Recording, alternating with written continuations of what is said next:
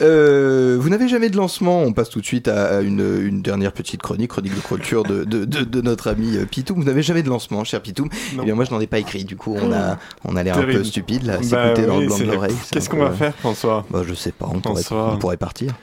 Ah, Je sais pas. François François, poule aux yeux d'or de la matinale, regard lyrique sur le monde, bacchanal anesthésiant des ondes, auditrice colibri épuisée, citoyenne en vrac, goutte d'hydromel dans, une, dans un océan pardon, de crocs.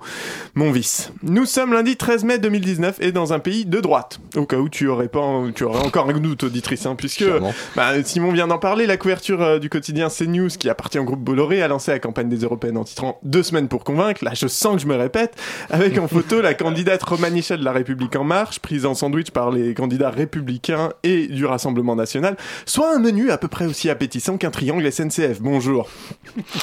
Cette semaine, et plus que jamais, j'ai décidé de jouer encore les chevaliers blancs, hein, qui te mansplainent des sujets dont tu te contrefous complètement, auditrice, et je m'attaque cette fois-ci au cœur du clivage droite-gauche, à l'origine de la fracture politique française, au préquel de l'échec démocratique, au combat de pouce de Mélenchon et Macron.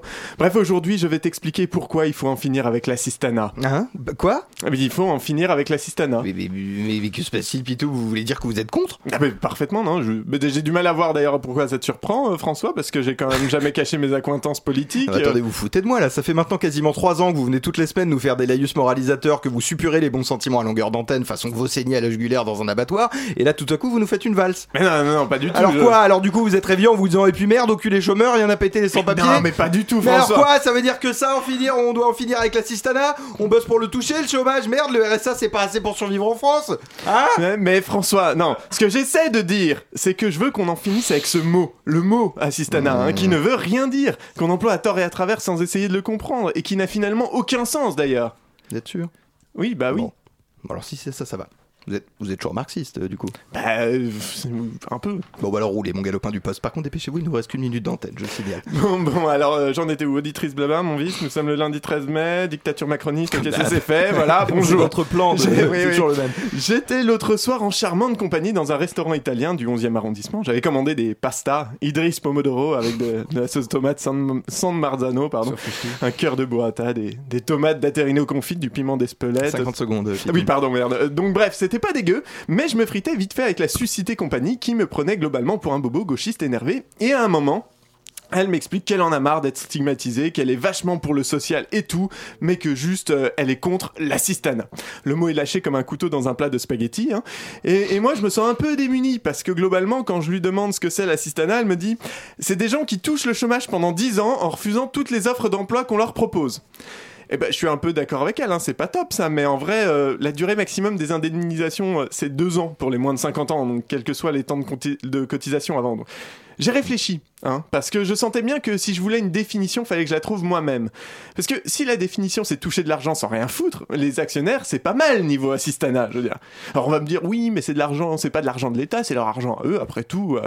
Sauf que si on prend le CICE par exemple, qui est versé aux entreprises depuis 2012 sans aucune contrepartie, ce qui ressemble vachement à une allocation en fait, hein, on s'aperçoit que pour de nombreux grands groupes que comme. Ouais, grands groupes comme Carrefour ou même des PME comme celle de Pierre Gattaz, cette subvention sert essentiellement à consolider la trésorerie, compenser les pertes de bénéfices et assurer le versement de dividendes. De l'argent qui va donc directement de l'État dans la poche des gens qui n'en branlent pas une, ça ressemble vachement à de la cistana quand même, non? Autre exemple, quand on crée une entreprise nouvelle, sous certaines conditions, on peut exonérer pendant au moins 5 ans les impôts sur les sociétés et on ne peut, on peut pardon, ne pas payer la cotisation foncière. C'est pas un peu aussi de l'assistanat ça quelque part? Quand le propriétaire d'une baraque un peu cossue avec des bouts de bâtiments protégés font financer les travaux et la rénovation par l'État, c'est pas de l'assistanat ça? Quand l'État renfloue les banques en 2008 pour éviter qu'elles ne s'effondrent, c'est pas de l'assistanat ça peut-être? En fait, je vais te dire, auditrice, si on y réfléchit bien, tout est assistance dans une société. Et c'est normal La vie en collectivité nécessite des interactions permanentes entre les individus, des mécanismes d'aide, de soutien, de solidarité.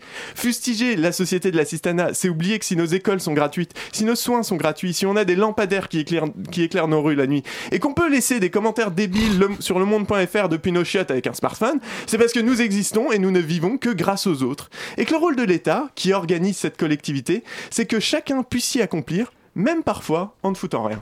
Merveilleux. Les auditeurs du monde entier se joignent à moi pour souligner l'extrême justesse de, de, cette chronique, ainsi naturellement que la Serbie. on les embrasse. Humour, on les embrasse. Vous êtes décidément la feuille d'ortie chatouillée à l'oreille de tous les conservatismes.